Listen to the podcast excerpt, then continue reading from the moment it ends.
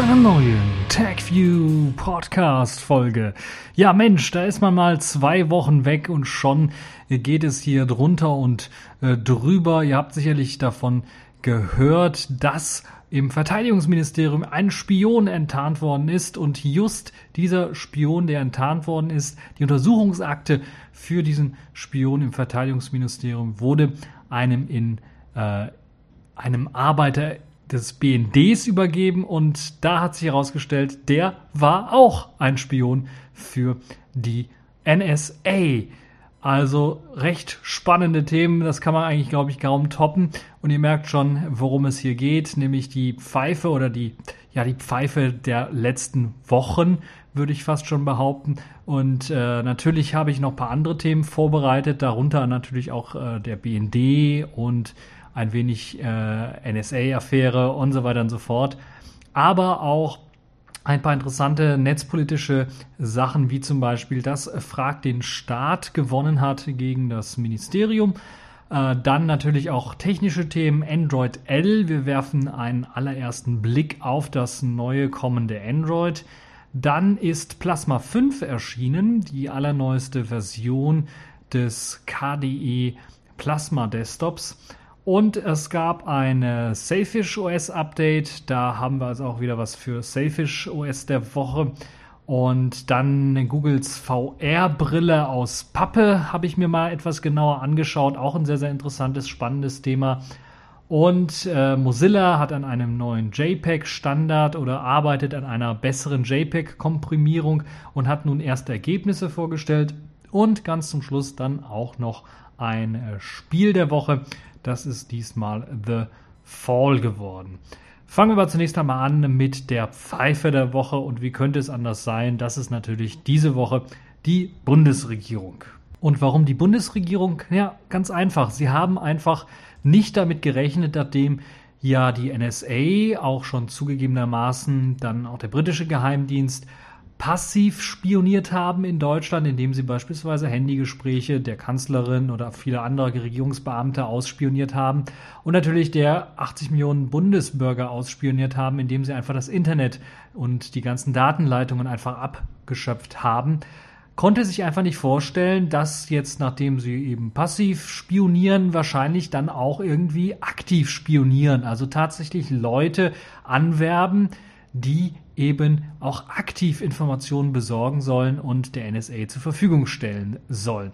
Das vor allen Dingen auch vor dem Hintergrund, dass natürlich äh, die äh, deutschen Geheimdienste, wie zum Beispiel der BND, aber auch natürlich viele weitere Behörden sehr eng mit den amerikanischen zusammenarbeiten. Nun ist es allerdings herausgekommen, es gibt gleich zwei Spionageaffären, könnte man fast äh, sagen. Und wie ich am Anfang es schon gesagt habe, ein Spion saß im Verteidigungsministerium und hat den Amerikanern oder der NSA hier konkret Daten verkauft und ein anderer Spion saß, und das ist vielleicht auch recht überraschend, als Doppelspion quasi, nämlich in einem deutschen Geheimdienst, nämlich dem äh, Bundesnachrichtendienst und hat dort auch Geheimnisse verraten. Beide haben es, soweit ich weiß, auch bereits zugegeben. Das Lustige ist hier an dem ganzen Fall, dass halt tatsächlich äh, der Spion im Verteidigungsministerium als erster quasi enttarnt wurde oder auffiel und man dann die Akten dieses äh, Spions an den Spion im BND geschickt hat,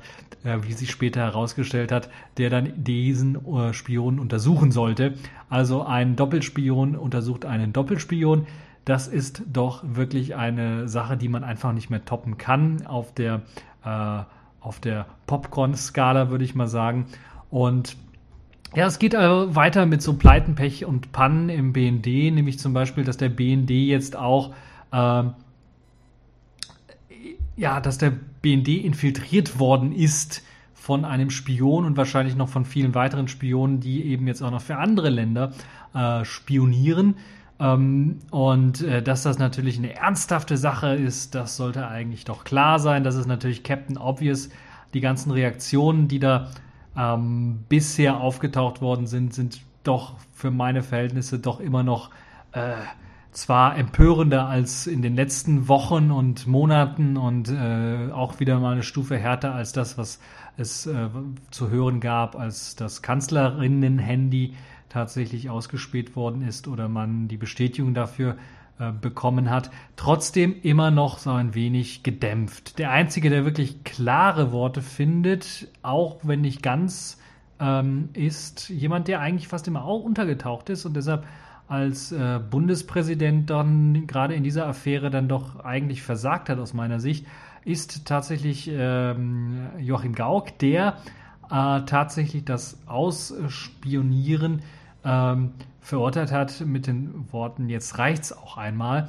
Und das ist, äh, glaube ich, dann doch eine etwas äh, ja, ernstere Geschichte, als was er vorher alles zugesagt hat, aber trotzdem immer noch, ja, immer noch irgendwie hat man das Gefühl, dass die Regierung sich dann mit nicht so richtig abfinden möchte. Es gab zwar jetzt eine große Reaktion, dass man einen Geheimdienstchef der äh, Amerikaner hier aus äh, Deutschland verwiesen hat. Das ist schon ein, ein starkes Stück. Das hat auch aufhorchen lassen in Amerika.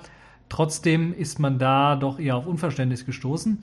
Und das ist wohl das, was das größte Problem ist momentan. Den Amerikanern ist gar nicht klar, dass sie da irgendwie was Falsches machen, sondern sie meinen, das ist normal, das ist richtig, wir müssen alle Welt ausspionieren, wir müssen die totale Überwachung haben.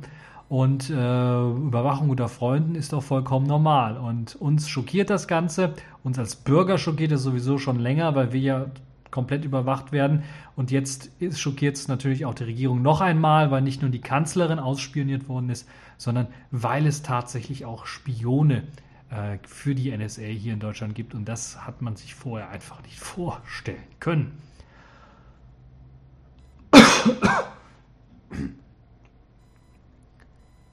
Aber das zeigt auch ganz deutlich, mit was für einem Bundesnachrichtendienst, mit was für Geheimdiensten wir es hier in Deutschland zu tun haben, nämlich aus meiner Sicht vollkommen inkompetenten Geheimdiensten, die so etwas nicht vorher hätten wissen können oder müssen. Denn äh, sie haben einfach äh, das als komplett blinden Spot, als komplett blinden Fleck einfach gar nicht untersucht, sondern sie haben sich darauf konzentriert, dass die Chinesen, die Nordkoreaner und die Russen eventuell spionieren und dass man sich da darauf konzentrieren soll und da Untersuchungen machen können äh, sollte. Aber eigentlich müsste es eigentlich auffallen, wenn man so allgemein solche Spione untersucht, dann fällt natürlich auch der ein oder andere Spion auf, der dann auftaucht, der dann aber jetzt nicht direkt vielleicht für die Russen, für die, äh, für die Chinesen oder für äh, Nordkorea spionieren, sondern die dann halt eben auch für Amerikaner spionieren. Und dann ist halt die Frage, hat der BND dann in der Vergangenheit einfach weggesehen und gesagt, ja, okay, lassen wir mal so laufen. Hat der BND die Regierung informiert darüber oder nicht? Hat die Regierung davon gewusst und versucht jetzt irgendwie sich künstlich aufzuregen, um einen Rechtfertigungsgrund auch gegenüber der Bevölkerung zu haben? Das sind so spannende Fragen, die man sich alle stellen muss und insgesamt sieht das ganze Bild für die Regierung natürlich relativ schlecht aus, weil sie halt eben es nicht geschafft hat, erst einmal die ganzen Bürger zu schützen vor solcher Überwachung, die ja illegal ist aus deutscher Sicht natürlich und äh, das ist schon ein sehr, sehr starkes Stück. Das zweite ist natürlich, sie haben es selbst noch nicht mal geschafft, die Geheimdienste selber irgendwie zu schützen. Oder die Geheimdienste selber haben sich nicht geschafft, irgendwie zu schützen und vor Spiono Spionen, Doppelspionen dann äh, irgendwie zu schützen, was schon ein sehr, sehr starkes Stück ist. Und äh, das macht das Ganze natürlich dann auch noch so ein bisschen was, äh, einen faden Beigeschmack. Das andere ist natürlich dann auch, dass einem auch nicht mehr ganz klar ist, wo ist jetzt der Unterschied zwischen NSA und BND, wenn halt eben die NSA auch eben ihre Agenten im BND rumsitzen hat und das erst jetzt auffällt.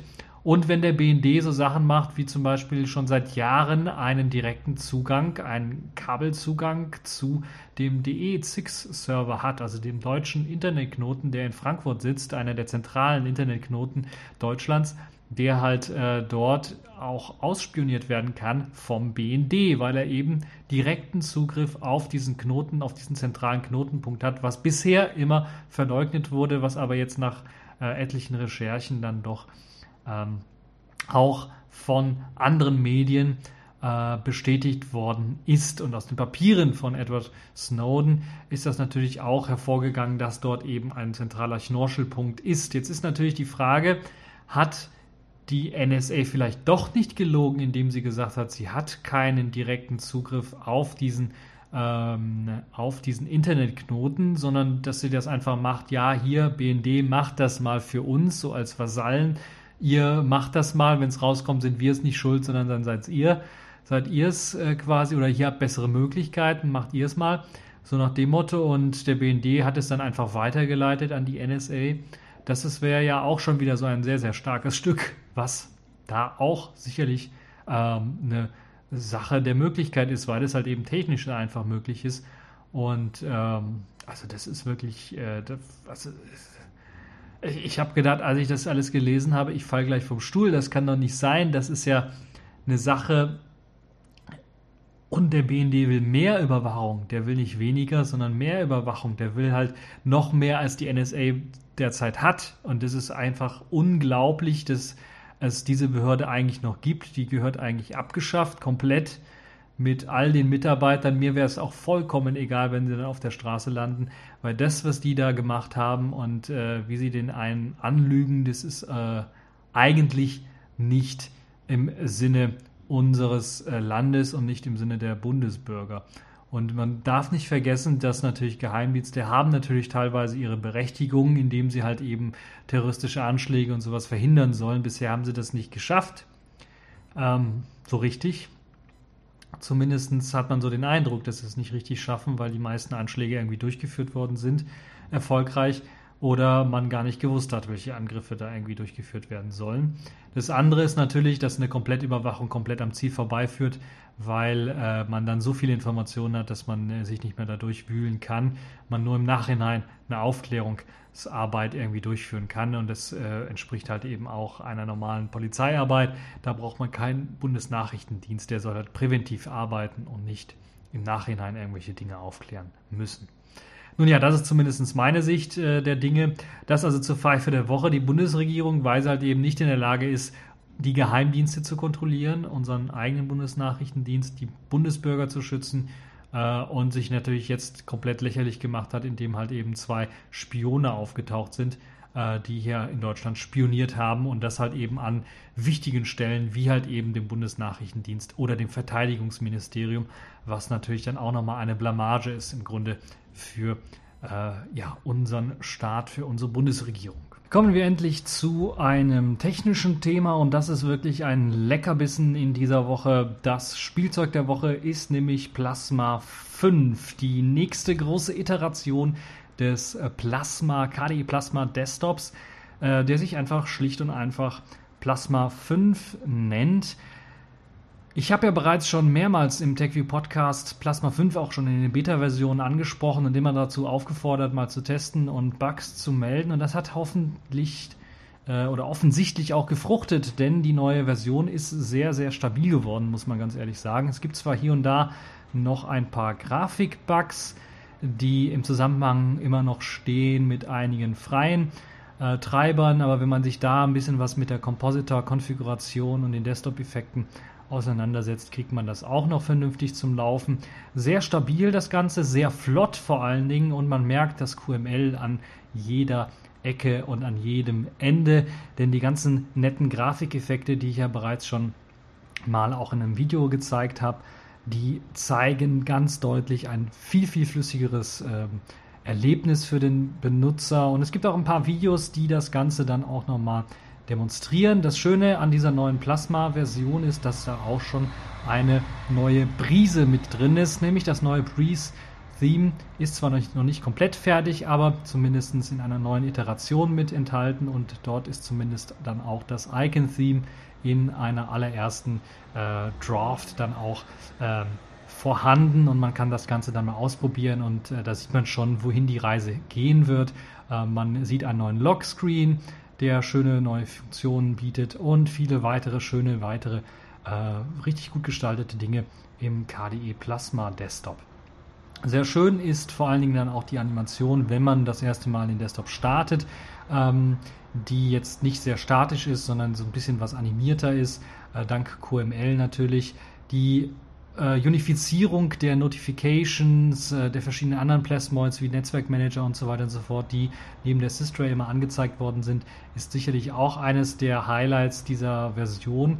Es gibt aber an der einen oder anderen Ecke noch ein paar Sachen, die noch aufgerüstet werden müssen oder die noch nachgerüstet werden müssen, zum Beispiel die Unterstützung oder die Integration von Contact, also der KDE PIM Suite, die ist noch nicht vollständig integriert. So sind zum Beispiel dann auch in der, im Kalender sind die ganzen Einträge, die man erstellen kann, in Contact beispielsweise noch nicht in der Systemuhr ähm, vorhanden oder im Systemkalender vorhanden. Dort werden sie einfach schlicht und ergreifend gar nicht angezeigt, weil halt eben die Connection, die Verbindung fehlt zwischen Contact und eben äh, dem Plasma Workspace oder dem Plasma 5 Desktop in dem Fall oder KDE Frameworks 5, was da drunter liegt und im Grunde genommen den Datenaustausch ermöglichen soll. Da müsste also Contact nochmal geupdatet werden.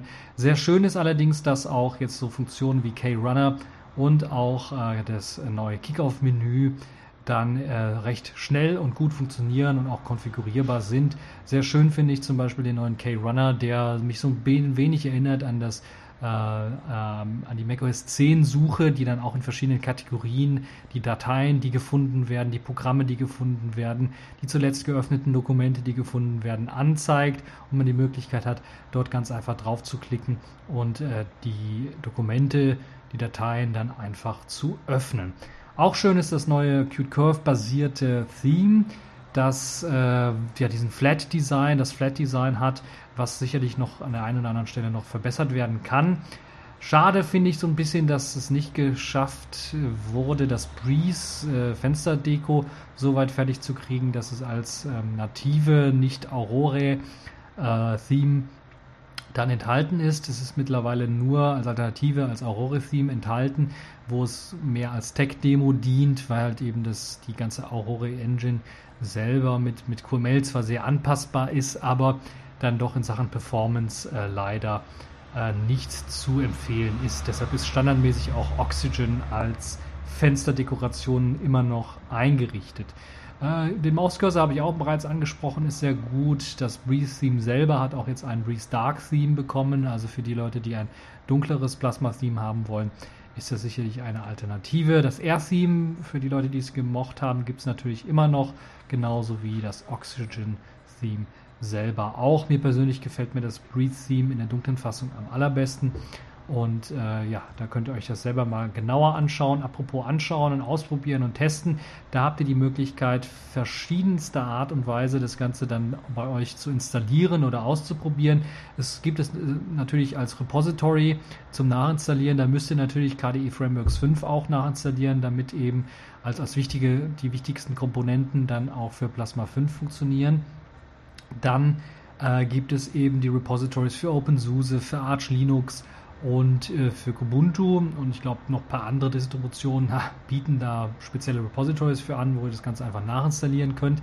Aber es gibt auch eine komplette Distribution, die ihr einfach ausprobieren könnt. Und das ist das, was ich euch empfehle als Spielzeug der Woche. Einfach mal, was ich auch vorher schon empfohlen habe, die Projekt Neon ISO euch herunterzuladen und dort euch das Ganze einfach mal anzuschauen. Die neuesten ISOs sind auch ein bisschen was besser als die älteren, weil dort dann zum Beispiel nicht der Dolphin in der KDE Frameworks 5 Version ähm, ausgeliefert wird, wo der Dolphin noch, äh, sagen wir mal, Alpha war, sondern tatsächlich in der KDE 4er Version ausgeliefert wird, äh, wo er einfach viel, viel mehr kann. Also man hat dort ein kompletteren Desktop, würde ich mal so sagen. Man kann das sogar installieren, wenn man möchte, und dann mit ein paar Anpassungen sicherlich auch sich sein eigenes äh, auf Plasma 5 basiertes System zusammenschustern. Sehr schön finde ich, dass auch der, der Ressourcenverbrauch nochmals gesenkt worden ist. Ich bin erstaunt, dass das Ganze unter 1 GB RAM äh, problemlos mit, ich glaube, 380 Megabyte oder sowas im Verbrauch dann läuft. Äh, jetzt, ich spreche von der Projekt Neon Bild äh, ohne jetzt einen Browser offen zu haben, sondern ganz normal Plasma und die Programme, die man halt so braucht. Ähm, insgesamt äh, eine sehr, sehr gute Entwicklung, in die sich da das äh, KDE Projekt, die KDE Community dann doch hineinsteigern und weiterentwickeln möchte. Plasma 5 ist halt nur ein Zahnrädchen. KDE Frameworks 5 ist das ganze, die unterliegende Bibliothek, die auf der aufbauend jetzt dann sicherlich auch immer mehr Applikationen dann aus dem, äh, aus dem KDE Applications Repository quasi, so könnte man es sagen, dann auch für eben äh, die Zukunft dann auf KDE Frameworks 5 portiert werden so dass dann auch die Integration und Interaktion mit Plasma 5 deutlich besser funktioniert. Ansonsten müssen an der einen oder anderen Stelle noch ein paar ähm, Sachen verbessert werden, nachgerüstet werden. Bei der einen oder anderen Distribution können auch noch Bugs auftreten, die zurückzuführen sind auf Qt 5, was einfach Bugs hat. Und da müssen auch Bugfixes noch durchgeführt werden. Äh, spätestens würde ich sagen, mit der nächsten Qt 5 Version, die viele Bugfixes beinhalten soll, also Qt 5.4, wenn ich mich recht entsinne, soll dann auch Plasma äh, 5.1 eventuell rauskommen, das dann äh, diese ganzen Bugfixes dann auch mit enthält, was vor allem grafischer Natur angeht, aber auch ein paar andere Sachen.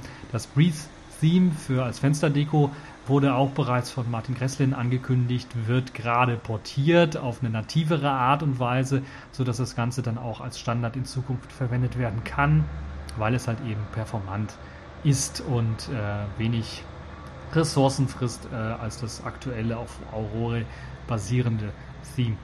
Äh, ansonsten könnt ihr das, wie gesagt, selber mal antesten und ausprobieren. Ihr werdet erstaunt sein für die Leute, die KDE immer so ein bisschen geschunden haben, dafür, dass es sehr sehr langsam ist und sehr viel Ressourcen frisst, die werden sich vielleicht eventuell wundern, dass es jetzt sehr, sehr flott geworden ist.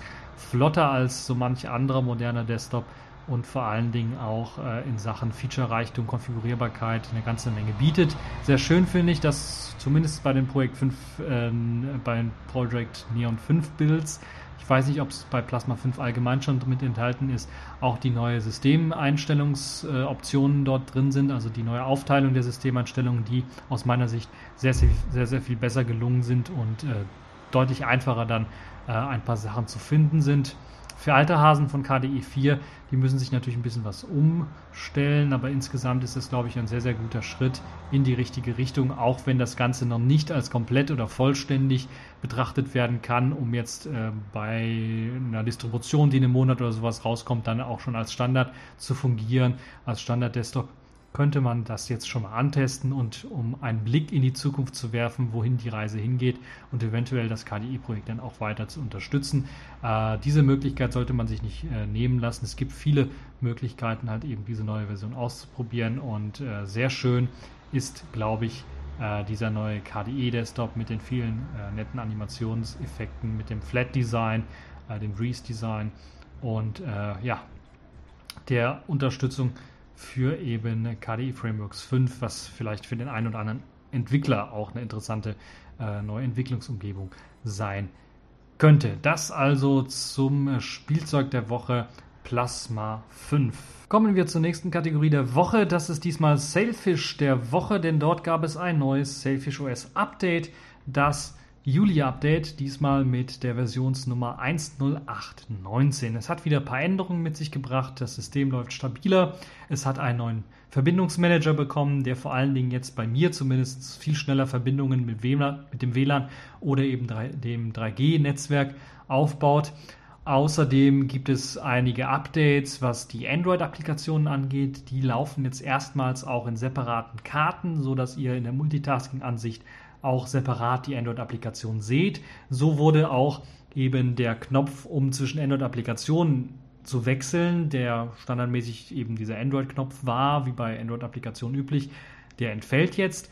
Dadurch, dass man halt die Android-Apps jetzt in der Multitasking-Ansicht sehen kann. Das funktioniert mit den meisten Apps, also den Apps, die ich getestet habe, die ich installiert habe auf meinem Gerät, ohne große Probleme. Da konnte ich ganz einfach zwischen den Android-Applikationen über die Multitasking-Ansicht wechseln.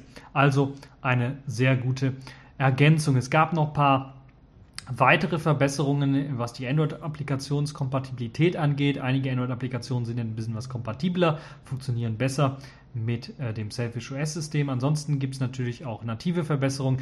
Die E-Mail-App wurde wiederum verbessert, wenn man jetzt beispielsweise eine E-Mail direkt löscht, dann wird sie nicht mehr in den Notifications oder also in den Benachrichtigungen oder in der E-Mail zentral als neue E-Mail angezeigt. ähm, was, glaube ich, eine gute Funktion ist, sodass man sich nicht irgendwie äh, vertut und meint, man hat eine neue E-Mail bekommen und sieht sie nicht, weil sie im Mülleimer liegt.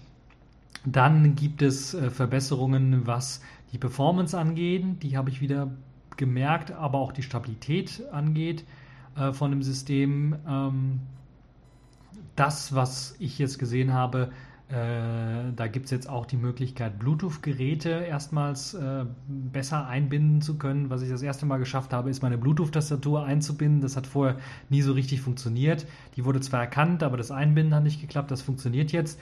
Auch wenn ich die, das Keyboard-Layout nicht wechseln kann, was momentan noch ein, eine kleine Einschränkung ist. Es wird also das englische Keyboard-Layout gewählt. Wäre es schön, wenn man das irgendwie wechseln könnte. Ansonsten in Sachen Einstellungsmöglichkeiten hat sich eigentlich wenig getan. Da gibt es halt eben die üblichen Einstellungsmöglichkeiten. Es gibt jetzt aber die Möglichkeit einzustellen für den E-Mail-Accounts separat, wann eine E-Mail abgerufen werden soll. Vorher war es nur zentral möglich zu sagen, alle 15 Minuten sollen nach neuen E-Mails gecheckt werden. Jetzt kann ich für jeden Account einzeln festlegen, wann äh, regelmäßig zum Beispiel nach E-Mails gecheckt werden soll, was glaube ich eine sinnvolle Sache ist. Apropos E-Mails, die Rendering Engine wurde wiederum verbessert, also die ganze WebKit Engine, die eben zum Rendern von E-Mails äh, zur Verfügung steht, wurde verbessert. So wurde jetzt vor allen Dingen dieser Effekt ähm, ja, beseitigt, den es manchmal gab, wenn man reingezoomt hat, dass die Schrift unscharf war und sich nicht scharf gestellt hat. Erst wenn man irgendwie wild rumgescrollt hat oder rumgeswiped hat, hat sich das dann irgendwann scharf gestellt. Das wurde verbessert. Das habe ich zumindest jetzt bisher noch nicht gesehen und es stand in den Bugfixes drin. Es gibt natürlich auch wieder äh, einige weitere Bugfixes, die ihr euch in den Release Notes äh, durchlesen könnt.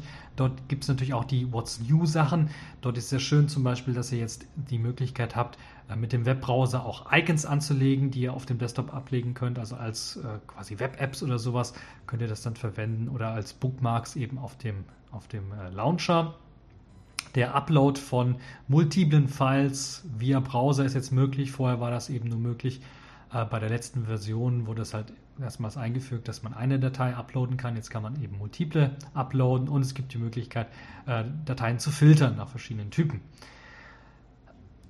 Die E-Mail-Signatur und der Sendername kann jetzt per Account eingestellt werden, also für jeden Account selbstständig ein, äh, eingestellt werden. Das war vorher nur möglich für global für alle E-Mails. Das ist jetzt wieder möglich für jeden Account einzustellen.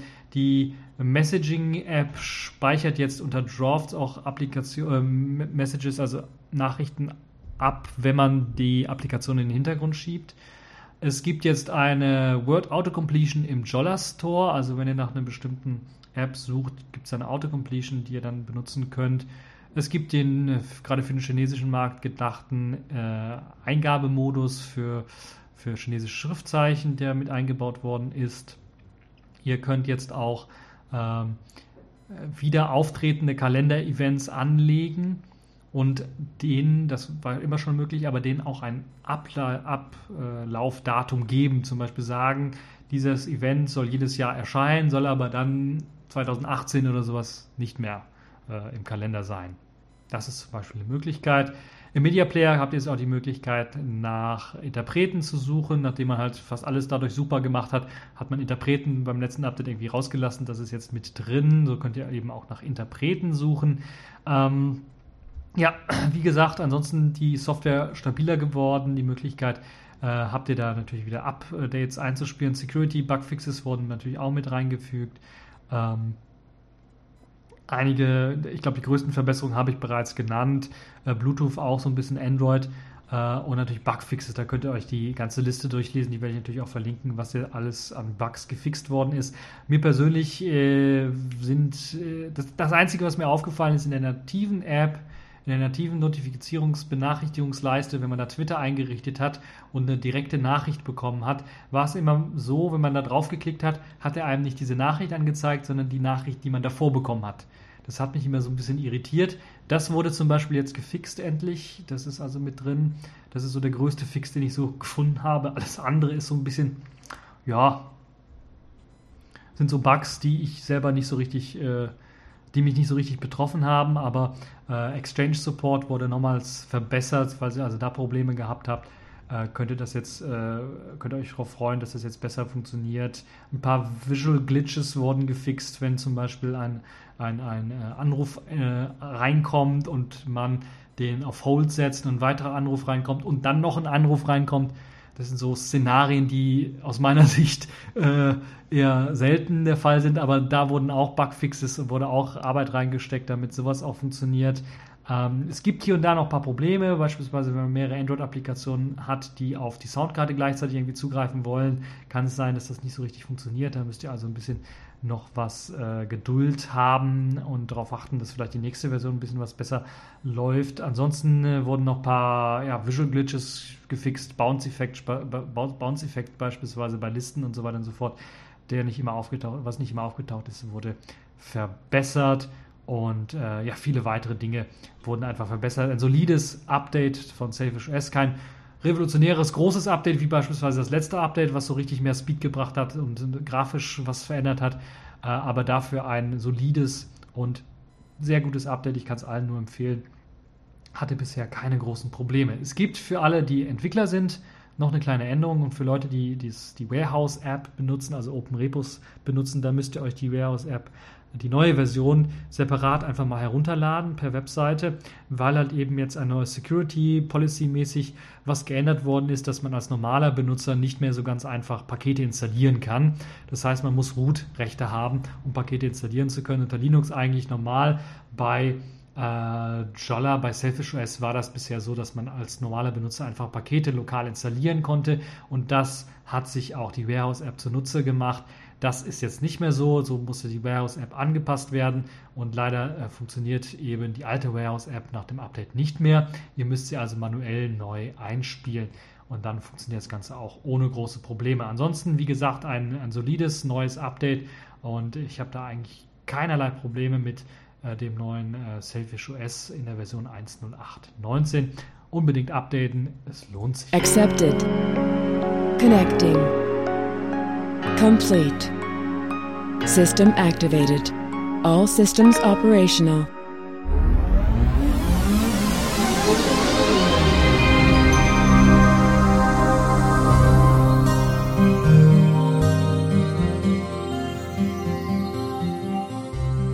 Ja, kurz bevor ich in den Urlaub gefahren bin oder kurz nachdem ich äh, mit dem TechView Podcast eine Pause gemacht oder eingelegt habe, gab es die Google I.O. und dort hat Google das allererste Mal auch wieder mal interessante Themen vorgestellt, nämlich bleiben wir bei Smartphones, bleiben wir bei einem Smartphone OS, Android L. Nach KitKat kommt eben eine Android-Version mit L. Wenn man sich den Namen noch nicht richtig ausgedacht hat, nennt man sie einfach L. Und man hat die Preview-Version schon mal vorgestellt.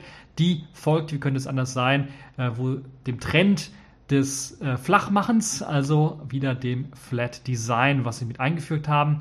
Sie haben ein neues Designkonzept für Anwendungen, das so ein bisschen an äh, Convergence von Ubuntu erinnert oder von anderen Systemen. Man möchte es ermöglichen, den Entwicklern einfach eine Oberfläche zu schreiben, die dann möglichst, wenn ein Tablet gestartet wird, eben sich auf das Tablet anpasst und dort gut aussieht und wenn es auf einem Smartphone gestartet wird, eben sich auf das Smartphone anpasst und dort gut aussieht. Wie das Ganze funktionieren wird, werden wir sehen, wenn die ersten großen Anwendungen raus sind und wenn halt eben auch die ersten Geräte mit der neuen Version draußen sind. Die ersten Designkonzepte konnte man jetzt schon begutachten und dort gab es halt eben zu sehen, wie das ganze neue Design aussehen soll. Es soll flacher sein, habe ich ja bereits gesagt. Es soll jetzt ähm, in, einem, in einer Anwendung soll immer ein zentraler Knopf erscheinen, der eben die zentrale Applikation, die zentrale Anwendungs, der zentrale Anwendungsfall dieser Applikation darstellt. Das kann man recht deutlich sehen, wenn man den Vergleich zwischen der alten Gmail und der neuen Gmail-App sieht. Dort wird halt eben äh, ganz runder Kreis, ein runder Knopf angezeigt, der halt eben die Hauptapplikation, äh, die Hauptanwendung der Applikation darstellt, nämlich die Schreiben-Funktion. Die Schreiben-Funktion wird halt eben dort zentral hervorgehoben und man kann halt eben ganz einfach mit dem Klick dann einen, äh, eine neue E-Mail verfassen. Das Interessante an dem neuen Design ist, dass man auch die Typografie geändert hat, also die Schriftzeichen oder die Art, wie man Schrift darstellt, geändert hat, indem man einfach sagt, okay, die Schrift wird etwas weiter auseinandergezogen, nicht nur horizontal, sondern auch vertikal. Das vor, äh, ja, folgt daraus, daraus folgt, dass eben der Zeilenabstand ein bisschen was größer ist. Und daraus folgt dann natürlich auch, dass der Rest so ein bisschen angepasst werden muss. Das heißt, bei Listen werden die ganzen Listeneinträge ein bisschen was weiter auseinandergezogen. Das sieht man bei der Gmail-App dadurch, dass eben, wo vorher sieben Einträge äh, reingepasst haben, jetzt nur noch sechs Einträge reinpassen in eine Liste. Das sorgt aber nicht dafür, dass das Ganze irgendwie schlechter aussieht, sondern es sieht ganz im Gegenteil besser, aufgeräumter, klarer aus. Das, was bei der alten Gmail-App so ein bisschen nach Chaos aussah, wirkt jetzt so ein bisschen was aufgeräumter, klarer, deutlicher. Die, dieser abgerundete zentrale Button, den es jetzt gibt, erinnert mich so ein bisschen an BlackBerry 10 OS, das ja auch dem flachen Design verfallen ist und in der Version 10.3, die ja auch als Preview schon etwas länger im Netz kursiert, man äh, ganz deutlich sehen kann, dass es dort auch so einen zentralen runden Knopf gibt, der jetzt auch eingefärbt ist in äh, die Farbe der Anwendung, das vielleicht auch neu. Das gibt es auch bei Android L. Jede Anwendung kriegt jetzt eine spezielle Farbe, die auch über den Rand der Anwendung dann hinaus äh, zum Beispiel die Statusbar mit einfärbt. Vorher war es halt eben so, dass man unten die Navigationsleiste schwarz hatte als Block und oben eben schwarz die Statusleiste. Bei neueren Android-Versionen eventuell auch noch äh, vielleicht semi-transparent die, die Navigationsleiste unten. Das ist jetzt anders. Man kriegt jetzt eben auch die Statusleiste oben eingefärbt in der, in der Primärfarbe der Anwendung selber. Und die Primärfarbe der Anwendung spiegelt sich natürlich auch in dem zentralen Hauptbutton äh, wieder, der dann angezeigt wird. Kommen wir zu einer weiteren Designänderung in der Navigationsleiste. Dort sind die Icons deutlich einfacher gestaltet. Man hat einfach nur noch ein Dreieck, ein Kreis und ein Viereck genommen. Das Dreieck als Zurück-Button, den Kreis als Home-Button und das Viereck als Anwendungs-, als Task-Switcher. Ähm, ein einen äh, expliziten Button für Optionen oder für Menüs gibt es nicht mehr. Den gab es ja auch vorher nicht so richtig.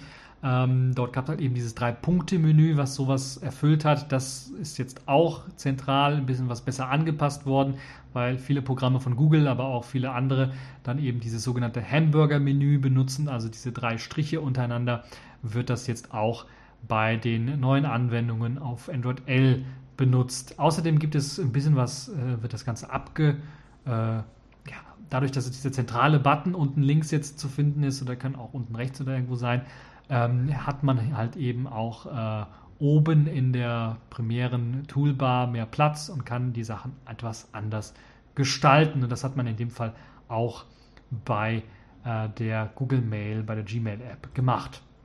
Ansonsten gibt es einen neuen Lockscreen. Der neue Lockscreen ist etwas minimalistischer gehalten, im Gegen ganz im Gegensatz zum aktuellen, wo man ja auch Widgets auf dem Lockscreen legen kann, was so ich so ein bisschen lächerlich finde, weil man ja die Widgets eigentlich auch schon auf dem Launcher hat. Und naja, äh, man hat es jetzt so gemacht, dass das Ganze auch wieder etwas klarer, etwas äh, ja, minimalistischer ist, indem man einfach gesagt hat, okay, ein Lockscreen mit einem Hintergrundbild, einer dicken Uhr, fett drauf. Ansonsten in der Mitte, wenn man Notifizierungen, Benachrichtigungen hat, verpasste Anrufe, E-Mails und so weiter und so fort, sollen die dort angezeigt werden. Man kann sie dort dann auch äh, auswählen. Man kann sie löschen, diese Benachrichtigung, mit einem Swipe von links nach rechts oder rechts nach links. Oder man kann mit einem Doppelklick eben diese Benachrichtigung aufrufen. Das führt nichts anderes aus als das, was, wenn ihr in der Benachrichtigungsliste seid, dann, wenn ihr mit dem Klick da drauf klickt, äh, was dann eben ausgeführt wird, wird dann halt eben mit dem Doppelklick auch auf dem Lockscreen ausgeführt. Beispielsweise, falls ihr einen äh, Anruf verpasst habt, könnt ihr mit dem Doppelklick diejenige Person, die euch angerufen hat, wieder zurückrufen. Was ich so ein bisschen schade finde, ist, dass auf dem Lockscreen nur angezeigt werden, wie viele neue Nachrichten man bekommen hat. Beispielsweise bei E-Mails vier neue Nachrichten und man mit dem Doppelklick dann erst in die Nachrichten-App reingehen muss, in die E-Mail-App reingehen muss, um dann die E-Mails zu sehen. Da hätte ich mir gewünscht, mit einem längeren äh, drücken oder irgendeiner anderen Option oder Aktion, vielleicht auch einen, einen Pinch to Zoom oder sowas, dass man die Möglichkeit hat, schon mal zu sehen vorab, bevor man aus dem Lockscreen rausgeht, wer hat mir eine Nachricht geschickt, mit welchem Betreff und man eventuell dann die Nachricht direkt explizit aufrufen könnte. Vielleicht kommt das noch, vielleicht ist das noch in Entwicklung, ist wie gesagt noch eine Preview-Version von Android L, es ist also noch nicht final. Ansonsten könnt ihr mit einem Swipe von unten nach oben den Lockscreen entsperren und natürlich gibt es auch immer noch den Kam Kameraknopf, um direkt zur Kamera zu wechseln vom Lockscreen aus. Sehr schön finde ich, dass man auch unter der Haube dran gearbeitet hat, das neue Android-System zu verbessern. Dazu zählt zum Beispiel der Akku Saver oder der Battery Saver, so wie es sich da nennt. Battery Historian beispielsweise, was euch erlaubt zu sehen, wann oder wie wurde die Batterie äh, entladen. Das jetzt auch noch in einem deutlich besseren, äh, äh, deutlich besseren äh, Grafik dann auch. Es gibt auch so kleine Tricks, die, wo versucht wird, äh, die, die Performance, äh, die, die Akkulaufzeit länger zu machen, indem man einfach zum Beispiel sagt, äh, beispielsweise, wenn eine Applikation jede fünf Minuten mit, sich mit dem Internet verbindet, um Sachen aufzurufen, Newsreader oder E-Mail-Client oder was auch immer, und eine andere Applikation jede zehn Minuten das Ganze macht, wird versucht, möglichst das äh, zumindest beide Applikationen an einem Zeitpunkt, wenn es möglich ist, irgendwie äh, dann äh, gleichzeitig äh, ihre Abfrage starten, so dass nicht irgendwie hintereinander, kurz hintereinander dann äh, eine Applikation das WLAN startet äh, oder die Signalstärke hochtreibt, das WLAN quasi anmacht, um halt Informationen zu pullen und zwei Minuten später die nächste Applikation das gleiche macht,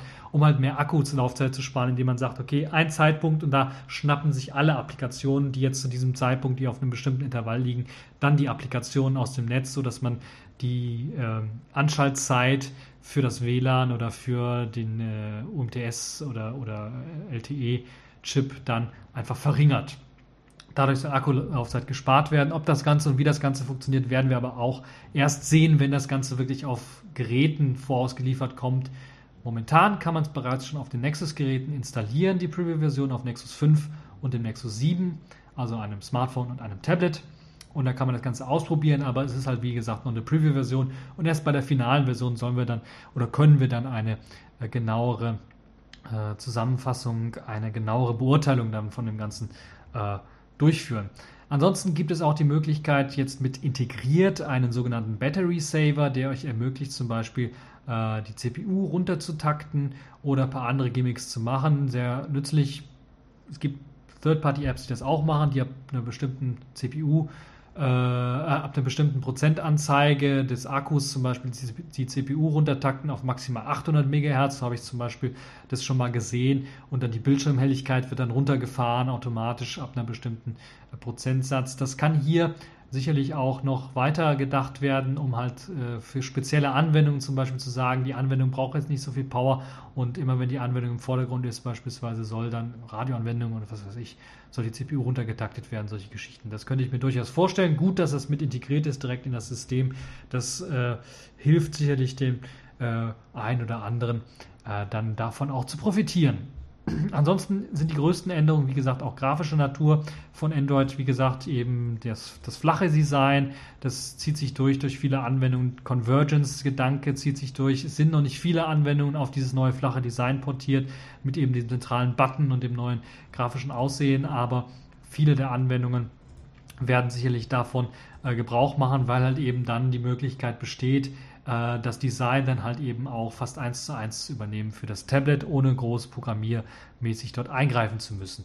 Für Android L ist auch noch geplant, dass äh, man komplett auf das NDK umsteigt, also man Applikationen nicht mehr durch eine virtuelle Maschine jagt. Dadurch werden die Applikationen etwas größer, minimal größer, dafür aber dann deutlich performanter zum Großteil und das hilft natürlich nicht nur High-End-Geräten, die dann noch schneller die Anwendungen ausführen können, noch besser im Multitasking sind, sondern vor allen Dingen auch Low-End-Geräten und ich denke da zum Beispiel auch an Android Wear, wo sicherlich dann auch in Zukunft einige Anwendungen drauf laufen werden sollen und da macht es Sinn, dass dann eben die möglichst nativ auf dem Gerät laufen. Ansonsten gibt es noch ein paar nette Grafikeffekte, die mich so ein bisschen an WebOS erinnern. So gibt es zum Beispiel, wenn man auf einen bestimmten Button tippt, äh, einen so einen kleinen ja, Wave-Effekt quasi, wo man eben gerade drauf getippt hat. Äh, natürlich im flachen Design-Modus, äh, nicht mehr so 3D-plastisch, wie es bei WebOS der Fall war. Aber das ist vielleicht auch eine nette Sache. Ob das standardmäßig aktiviert sein wird, werden wir sehen. Es gibt einen neuen Bounce-Effekt für Listen, wenn man darüber scrollt, also über das Ende der Liste scrollt und so weiter und so fort. Alles sehr nett gemacht. Neue Animationseffekte, wenn man Anwendungen aufruft, die werden von unten eingeschoben. Will man zurück auf den Home-Button, schieben sie sich wieder nach unten. Es gibt eine neue Multitasking-Ansicht, die so ein bisschen an das äh, Chromium oder Chrome äh, äh, Tab-Wechseln erinnert, so ein bisschen 3D-mäßig von oben nach unten eine Liste, 3D-mäßig äh, dargestellt, wo man dann zwischen den Anwendungen wechseln kann. Ich finde das persönlich so ein bisschen schade, weil die andere Ansicht, Die flachere Ansicht passt eher zu dem flachen Design-Konzept und diese 3D-Ansicht, die man jetzt eingeführt hat, passt irgendwie nicht dazu, auch wenn sie flache Buttons hat zum Schließen der Anwendungen. Man kann immer noch von links nach rechts swipen, um Anwendungen natürlich auch zu schließen, aber es passt nicht ganz, so wie ich finde und ich finde es auch ein bisschen schade, dass man dann nur, ich glaube, es waren drei Anwendungen dann auch wirklich parallel sieht durch eben diesen 3D-Effekt. Da kann man drei Anwendungen noch so erahnen, was das für Anwendungen sind, aber alles, was dahinter ist, da sieht man halt nur noch, da ist was hinter, aber was für Anwendungen das jetzt ist, sieht man nicht. Das ist bei der aktuellen Ansicht von Android ein bisschen besser gelöst. Da kann man auf dem Tablet oder auch je nachdem, wie viel, äh, was für ein Gerät man jetzt gerade hat, sieht man da ein bisschen ein paar mehr Anwendungen, die gerade offen sind. Trotzdem doch durchaus gelungen, das neue Design, auch wenn es noch verbesserungswürdig ist an, an, an der einen oder anderen Stelle. Äh, Android L könnt ihr euch anschauen für die Leute, die halt eben ein Nexus 5 oder Nexus 7 Gerät haben. Die können sich das Ganze auch schon mal äh, ganz äh, äh offiziell auf das Gerät spielen und dann mal ausprobieren.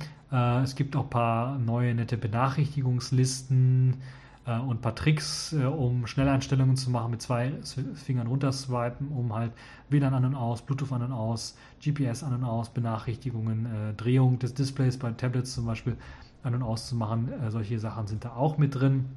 Auch eine schöne Sache. Insgesamt also, ja, durchaus gute Verbesserungen in dem neuen Android L zu sehen. Die Tastatur hat man auch geändert, ist natürlich auch dem flachen Design verfallen. Es gibt nicht mehr die, die Knöpfe auf der Tastatur, sondern es ist einfach komplett flach und äh, hat halt eben die, die verschiedenen Buchstaben, die es dort zu sehen gibt äh, und keine Abtrennung mehr zwischen den Buchstaben. Erinnert mich so ein bisschen an, an das, was, was iOS vorgestellt hat, aber auch was Selfish OS so hat und bietet, wobei da es, glaube ich, noch eine Abtrennung gibt zwischen den Buchstaben. Ansonsten fällt auf, dass das Viereck, was man vorher hatte, bei Android jetzt immer mehr rund wird. Also mehr Buttons sind rund geworden und das ist vielleicht auch ein neues Designkonzept von dem flachen Design, dass man da mehr auf die Rundungen eingeht und ja, ihr könnt euch das Ganze anschauen, falls ihr wollt. Ich werde euch verlinken. Einmal einen Heise-Artikel, der nochmal von der Google I.O. berichtet und dann einen ausführlichen Test von äh, Golem, der das Ganze nochmal im Video auch darstellt und vorstellt, wie das Ganze denn jetzt aussieht bei Android L, wie der aktuelle Stand aussieht. Bleiben wir bei der Google I.O., denn dort hat Google auch etwas Neues vorgestellt, nämlich ein ja, neues Hardware-Device, würde ich fast schon behaupten, wenn es nicht lächerlich klingen würde, nämlich Google Cardboard, eine VR-Brille. Und ja, das ist nichts anderes als ja ein bisschen Stück Pappe, was man zusammenbasteln kann mit ein wenig Metall und ein paar Klettverschlüssen. Und ja, eigentlich nichts anderes. Es gab auch schon andere Hersteller, die so etwas versucht haben nämlich das Ganze soll eine sogenannte VR-Brille darstellen. Also die Möglichkeit, ganz einfach ein Brillenetui zu basteln, wodurch man durchschauen kann und dann auf ein Smartphone-Display im Grunde dann eine virtuelle Realität dargestellt bekommt, ähnlich wie man es vielleicht auch schon von den allerersten Prototyp-Versionen der Oculus Rift her gekannt hat. Und ja, nun hat Google das das erste Mal vorgestellt und das macht das Ganze vielleicht dann auch doch zu einer ernstzunehmenden Sache, einer sehr billigen virtuellen äh, Realitätsbrille äh, aus Pappe, äh, Cardboard genannt, das dann einem Android-Nutzer ganz einfach ermöglicht, mit ja, sehr einfachen Mitteln eine VR-Brille zu gestalten und zu basteln. Es gibt sogar auch schon einen Bastelbogen, den man sich als ZIP-Datei herunterladen kann, wo man sich das selber dann schon zusammenbasteln kann, wenn man möchte. Man muss es also nicht unbedingt kaufen, sondern man kann es sich selber zusammen äh, basteln. Äh, man braucht ein wenig Pappe, man braucht ein paar Klettverschlüsse, sodass das Ganze dann auch richtig ordentlich hält, dass man dann äh, die, äh, das Smartphone vielleicht dann auch richtig äh, ja, reinstecken kann, reinschieben kann und, und das ist das Geniale dabei, da gibt es auch eine spezielle Software für, für Google Cardboard, um natürlich diesen 3D-Stereoskopie-Effekt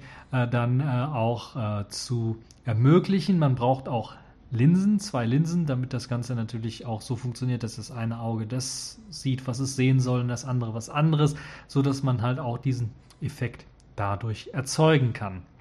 Das wirklich Geniale bei dieser Brille ist, wenn sie dann zusammengebaut ist, die Steuerung der Brille, weil man ja auf das eigene Touchscreen, ja auf den, auf den Touchscreen gar nicht mehr zugreifen kann, weil er ja in dieser Cardbox quasi drin liegt und man ja auf diesen Touchscreen schaut und man da mit dem Finger dann nicht mehr drankommt. Das Geniale dabei ist, was man gemacht hat, alle möglichen Smartphones, selbst sogar die billigsten Smartphones haben einen Kompass mit integriert.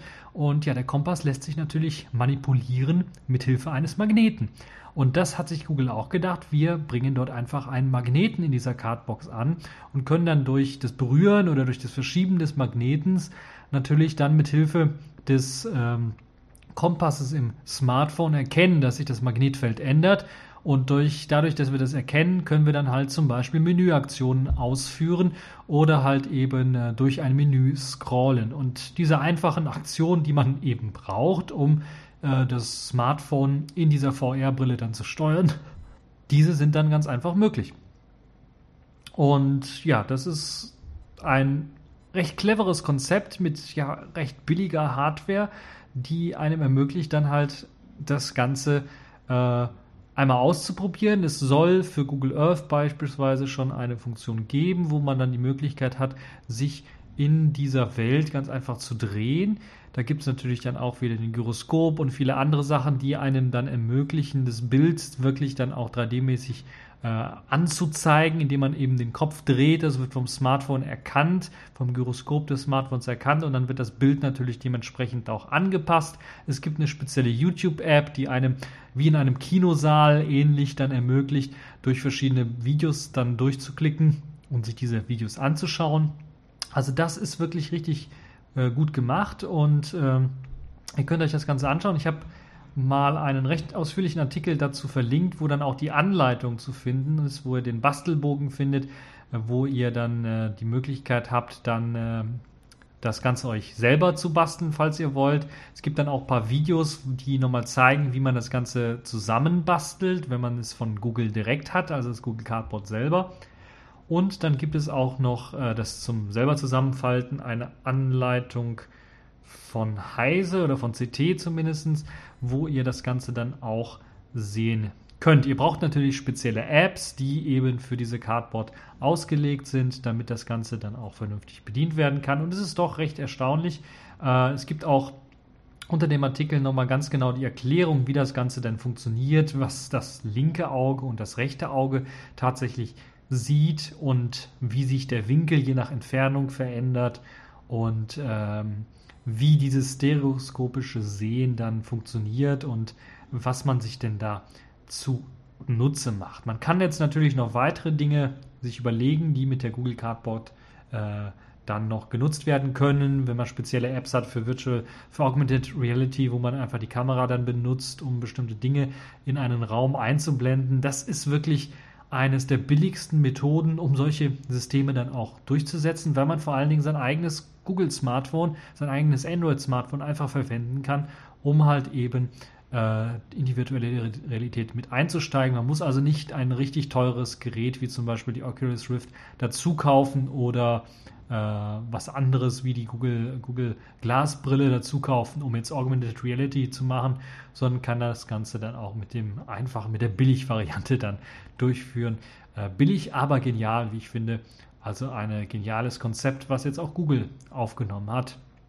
Und dafür gibt es zwei Daumen nach oben. Ja, der NSA-Skandal lässt uns nicht ruhen. Kommen wir noch einmal zurück zu einem netzpolitischen Thema, was aber auch viel mit Technik zu tun hat. Es wurde nämlich vor einigen Tagen eine, ja, es wurde eigentlich abgedruckt als Quellcode der NSA für das äh, XKeyscore-Programm. In Wahrheit ist es einfach nur eine Konfigurationsdatei, wo einige IP-Adressen aufgelistet sind mit einigen Kommentaren, wo eben die NSA ähm, Sachen scannt oder wo die NSA eben äh, verdächtige Personen oder verdächtige Einrichtungen ausspionieren möchte. Und da tauchte unter anderem die Adresse des CCCs auf, also eine IP-Adresse des CCC Tor Endnotes äh, auf, also Tor, das Anonymisierungsnetzwerk, was einem ermöglicht, dann Webseiten anonym aufzurufen. Das ähm, wird eben durch diese Endknoten benötigt. Man muss sich bei diesen Endknoten anmelden, um dann in das Tor-Netzwerk einzusteigen. Und äh, da bietet eben der Chaos Computer Club so ein Tor, ein Torzugang im Grunde an. Und die Konfigurationsdatei, die geleakt worden ist, die zeigt jetzt, dass eben auch auf der verdächtigen Liste der NSA eben auch der CCC Tor-Server steht, der dann überwacht werden soll. Und dieser Code-Schnipsel oder dieser Konfigurationsschnipsel von dem X-Keyscore-Programm der NSA hat dazu geführt, dass der CCC jetzt noch einmal seine Klage gegenüber äh, eben den, äh, die Strafanzeige gegenüber der Bundesregierung erweitert hat auf halt eben diesen Sach, ähm, Sachbestand, wo es darum geht, dass eben auch XGScore den CCC-Server, den Tor-Server dann bespitzeln soll. Außerdem kam noch raus, dass zum Beispiel hm, einige Studenten oder dass ein Student einen Tor-Server betrieben hat, der dann auch auf diese Liste gelandet ist oder dessen Server-IP da auch gelandet ist, wo dann auch ausgehört wird. Und es ist natürlich ganz klar, dass halt hier der zuständige Generalbundesanwalt, der wohl immer noch nicht weiß, dass er gegen die NSA ermittelt und nicht gegen die NASA oder die SNA, ähm, der soll halt eben jetzt tatsächlich auch noch das Ganze doch deutlich untersuchen und ich bin mal gespannt, was aus der Strafanzeige gegenüber der Bundesregierung denn tatsächlich wird, die der CCC ja gestellt hat und jetzt noch erweitert hat. Und da müssen wir mal schauen, wie sich das Ganze weiterentwickelt. Ist auf jeden Fall eine spannende Sache. Ähm, auch spannend für die Rechtsstaatlichkeit hier in Deutschland, was denn da geschieht und äh, inwiefern dann eventuell diese Klage durchkommt. Bleibt also eine spannende Sache. Ich werde am Ball bleiben und mir das weiter anschauen und da werde ich natürlich berichten, falls, falls es da etwas Neues zu berichten gibt. Mods JPEG, so nennt sich ein verbesserter Encoder, an dem Mozilla schon äh, bereits seit einigen äh, Monaten arbeitet, um den um JPEG-Dateien kleiner zu kriegen und so das natürlich das Dekodieren der Dateien zu verschnellern. Und das soll gerade vor allen Dingen bei mobilen Geräten, bei langsamen Verbindungen dazu sorgen oder dafür sorgen, dass eben solche Bilddateien schneller geladen werden können. Gerade wo das Internet von JPEG-Dateien überquillt, jede Webseite hat mindestens eine JPEG-Datei, eine Bilddatei, äh, macht es Sinn, dass die Dateien natürlich kleiner werden, sodass wir die Bilder schneller angezeigt bekommen können. Und nun hat äh, Mozilla die Version äh, 2.0 von Mods JPEG vorgestellt äh, dem Encoder, der natürlich gleichzeitig die Bilder kleiner kriegen soll, aber kompatibel halten soll, sodass herkömmliche Decoder, die beispielsweise im Browser bereits eingebaut sind, keinerlei Probleme haben mit dem Dekodieren der Datei, mit dem Anzeigen der Datei. Das gleiche gilt natürlich dann auch für Bilderbearbeitungsprogramme.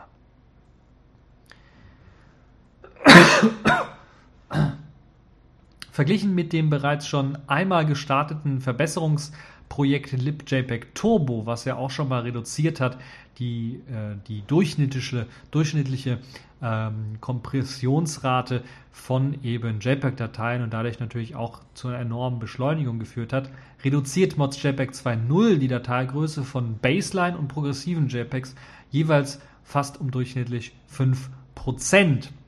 Und das ist doch durchaus ein interessanter Wert, der für den Anfang gar nicht mal so schlecht ist und der dazu bewegt hat, zum Beispiel Facebook ähm, anzukündigen, MOS JPEG 2.0 jetzt auch auf den eigenen Servern zu testen und zugleich auch 60.000 US-Dollar zu investieren, um die aktuelle und zukünftige Entwicklung von der äh, Mods JPEG-Version zu sponsern, zu finanzieren, so dass wir in Zukunft wahrscheinlich damit rechnen können, dass wir diese JPEG-Dateien noch kleiner hinbekommen und äh, wir dadurch natürlich dann die Webseiten noch schneller laden können, weil wir halt eben schneller Dateien laden können, was aber auch die Gefahr natürlich beherbergt, dass dann Leute auf die Idee kommen, okay, packen wir noch mehr JPEGs auf äh, Webseiten.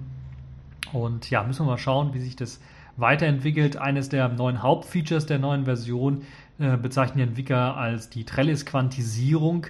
Ähm, und die soll halt eben dafür sorgen, dass halt eben äh, das Ganze ähm, noch besser komprimiert. Es wird zum Beispiel schon bei JPEG 2000 und bei Videokompressionsformaten XVID und X264 wird das bereits verwendet.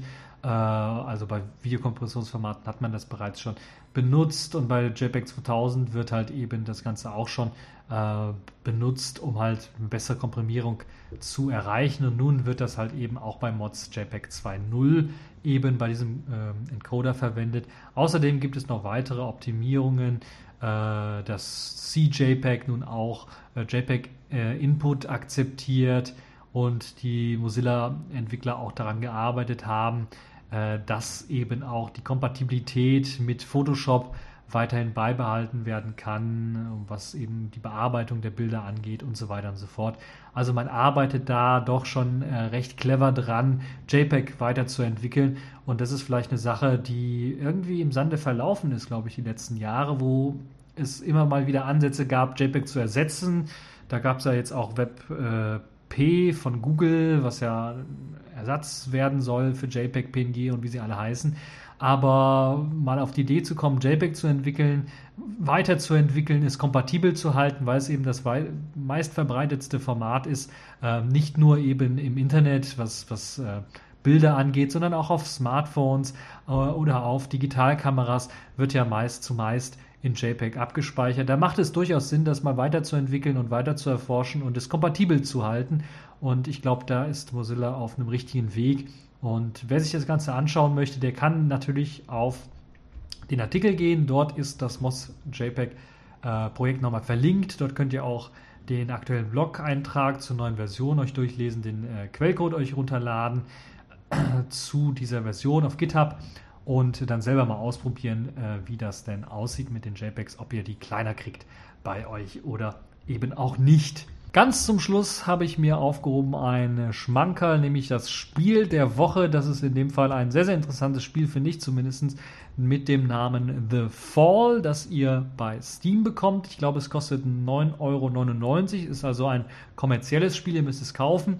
Gibt es für die Plattformen äh, Windows, Mac, Linux und ich glaube sogar auch die Wii U hat eine Version bekommen oder soll eine Version bekommen, also die Konsolen sollen da auch so ein bisschen nachziehen. Ich habe euch einen Artikel verlinkt, der noch vom letzten Jahr ist, wo es darum geht, ähm, dass dieses Spiel erst 2014 rauskommen soll. Dort sieht man aber auch schon mal ein, ein kleines Video äh, zum Spiel. Ansonsten könnt ihr natürlich auch noch schon auf die Steam-Seite gehen, die ich natürlich auch verlinke, wo ihr dann noch weitere Informationen zum Spiel selber findet. Das Spiel ist recht interessant gehalten. Es ist eine Zukunftsvision von Menschen, die im Grunde in intelligenten Suits, in intelligenten ja, äh, Kleidung rumlaufen, fast schon wie ja, äh, Weltraumanzüge oder wie Taucherausrüstung, so sieht das Ganze aus. Und ihr erwacht auf einem unbekannten Planeten, würde ich mal so sagen.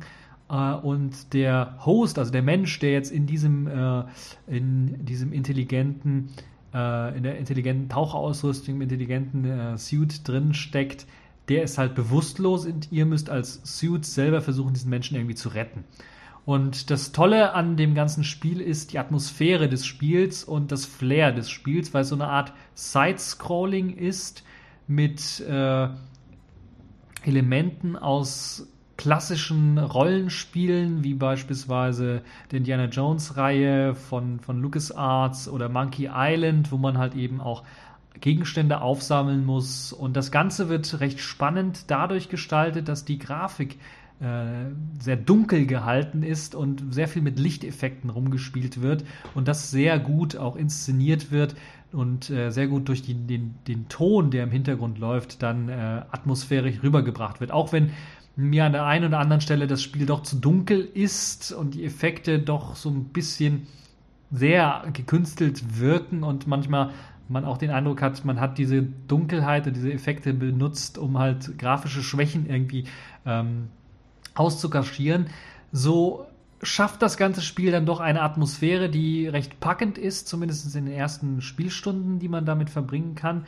Um dann halt tatsächlich äh, die Geschichte auch weiter fortführen zu wollen. Und da gibt es natürlich dann auch andere spannende Charaktere. Man trifft natürlich auch auf andere Suits, die jetzt ohne Host zum Beispiel unterwegs sind äh, und solche Geschichten. Und man erfährt natürlich auch etwas über die Zukunftsvision dieser Welt selber. Ähm, warum es diese Suits gibt beispielsweise und äh, warum die auch autonom, äh, autark agieren können und solche Geschichten äh, und so weiter und so fort. Das ist also recht spannend und man erfährt also Stück für Stück, man wird in diese Welt hineingeworfen, weiß von nichts und muss dann versuchen, mit dem ähm, geringen äh, Wissen, was man hat, dann äh, irgendwie in dieser Welt zu überleben. Und man äh, besitzt eben eine Taschenlampe, um in der Welt tatsächlich um, umherzuschauen, weil sie sehr dunkel gestaltet ist. Äh, könnte auch unter, unter der Oberfläche irgendwie gestaltet sein. Ähm, im Erdkern oder sowas. Also das ist alles äh, denkbar. Oder auf einem fremden Planeten, einfach eingegraben irgendwo. Das ist also alles möglich und denkbar und äh, macht richtig Spaß, das Spiel zu spielen. Und ich weiß nicht, ob ich es länger spielen würde, aber zumindest die ersten paar Stunden, die ich das gespielt habe, ist das doch recht spannend und äh, die Geschichte ist doch ja, auch recht gut gehalten, dadurch, dass die Atmosphäre halt mit eben, man muss sich natürlich auf die Atmosphäre so ein bisschen einlassen mit dem Dunkel aber dadurch, dass die Atmosphäre gerade durch den Ton auch sehr, sehr gut gestaltet ist, ist das sicherlich eines äh, der interessanteren Spiele. Ist ein Indie-Game und dafür, dass es ein Indie-Game ist, ähm, ist es wirklich recht, recht gut gestaltet und äh, für 9,99 Euro kann man, glaube ich, relativ wenig falsch machen. Deshalb empfehle ich euch auf jeden Fall, das Spiel euch mal anzuschauen und ähm, ja, euch dann eventuell äh, zu holen. Uh, The Fall auf jeden Fall sehr empfehlenswert, ein sehr, sehr spannendes uh, Spiel. Ist übrigens nicht von Unbekannten gemacht, sondern uh, es waren auch einige Entwickler da, die zum Beispiel ähm, an den Spielen Heroes oder God of War 2 gearbeitet haben. Die haben eben auch ihre Hände im Spiel gehabt, was eben auch The Fall angeht. The Fall auf jeden Fall ein sehr, sehr spannendes Spiel, kann ich nur empfehlen, könnt ihr euch auch anschauen.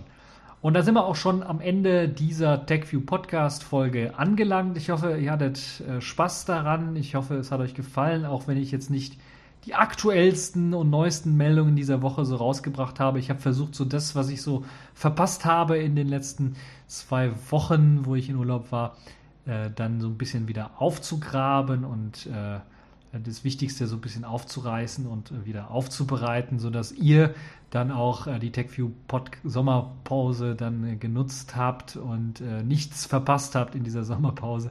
Ihr das nochmal alles zusammen ähm, gefasst dann kompakt hier bekommen habt. Ja, das war's für diese TechView Podcast Folge. Ich hoffe, es hat euch gefallen und bis zur nächsten Folge.